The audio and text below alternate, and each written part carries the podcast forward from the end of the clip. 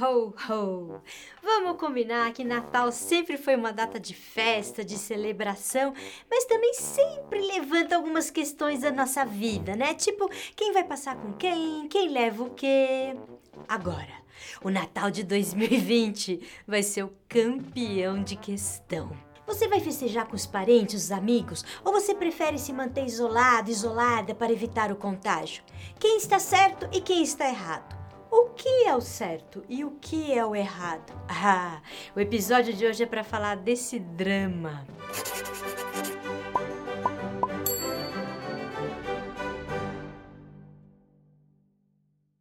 Você sabia que a palavra companheira vem do latim cumpanis, que significa compartilhar o pão? Companheiro é aquele que compartilha uma refeição conosco. Comer junto constitui uma irmanação moral, olha que bonito. Isso já vai dando pra gente a dimensão da importância que é compartilhar um alimento com alguém. Mas é muito mais que isso. Já reparou que toda vez que tem um evento importante, um casamento, uma formatura, um aniversário, uma festa em geral, esses eventos acontecem sempre ao redor de uma mesa onde a gente compartilha um alimento. Você tá ouvindo câmera e eu tô falando câmara. Tá parecendo câmera. Tá, vamos lá. Luiz da Câmara Cascudo foi o intelectual. Não foi ainda. Foi ótimo. Luiz da Câmara Cascudo foi um intelectual potiguar nascido em Natal, não Natal. Ele foi um super intelectual brasileiro, historiador, antropólogo, advogado, jornalista, escritor. Ele conta como poder comer junto com as pessoas ou ser proibido de comer junto sempre foi determinante nas relações e super importante para marcar a posição social das pessoas. Por exemplo, ele conta que em Roma, na Grécia Antiga ou na Idade Média, no tempo da Inquisição, as pessoas que eram exiladas ou excomungadas eram proibidas de comer junto com os outros membros da sociedade. De outro lado, sempre foi um símbolo de reconhecimento e uma grande honraria ser convidado para comer junto aos reis, ou transpondo para a nossa sociedade os chefes de Estado ou até mesmo uma celebridade. De certo modo, todo mundo tem noção desse significado e é por isso que a gente está diante de um dilema tão grande. Quero saber quem é que colocou esse ingrediente pandemia no Natal, no Réveillon deste ano. Ah, gente, isso não estava no script. Como que a gente vai fazer para celebrar, para comer junto, para viver este momento arquetípico, se a princípio a gente não deveria se reunir Pois é, e esse é o grande embrólio e a grande angústia do fim do ano de 2020. E para a maioria das pessoas não tem muita saída, independentemente da escolha que você vai fazer, se você vai seguir em isolamento ou se vai encontrar com alguém, não tem uma solução fácil. Por um lado, não comemorar junto, não comer junto, não cear junto nessas datas pode ser muito difícil, triste mesmo. Mas, por outro lado, se reunir, mesmo com todos os cuidados, pode ter complicações mais difíceis ainda. Pode ter ou pode não ter. Vale a pena correr o risco? Vale a pena tentar? Ninguém pode responder a essas perguntas. Você achou que a gente ia responder? Quem tá certo, quem tá errado?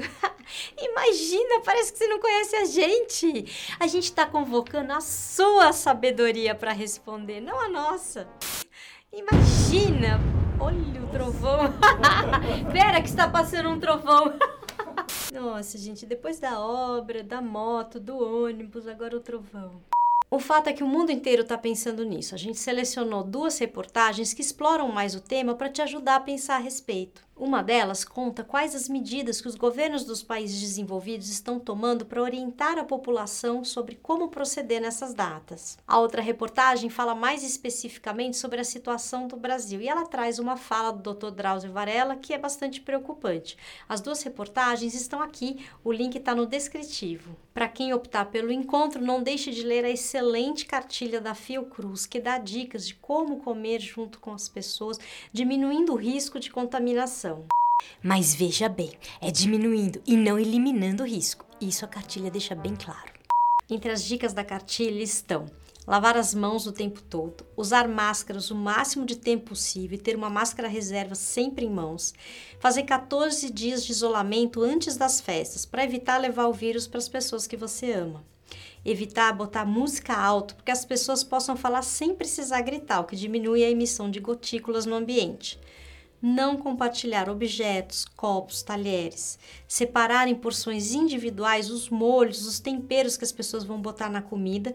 E duas coisas imprescindíveis que o manual repete o tempo todo: manter o ambiente ventilado e manter o distanciamento de 2 metros entre todas as pessoas. O link para você baixar essa cartilha também está aqui no descritivo. A gente espera que você consiga viver esses momentos tão importantes cuidando de si mesmo e das outras pessoas, para que o ano que vem a gente possa ter ceias maravilhosas, cheias de abraço e sem ausência de ninguém.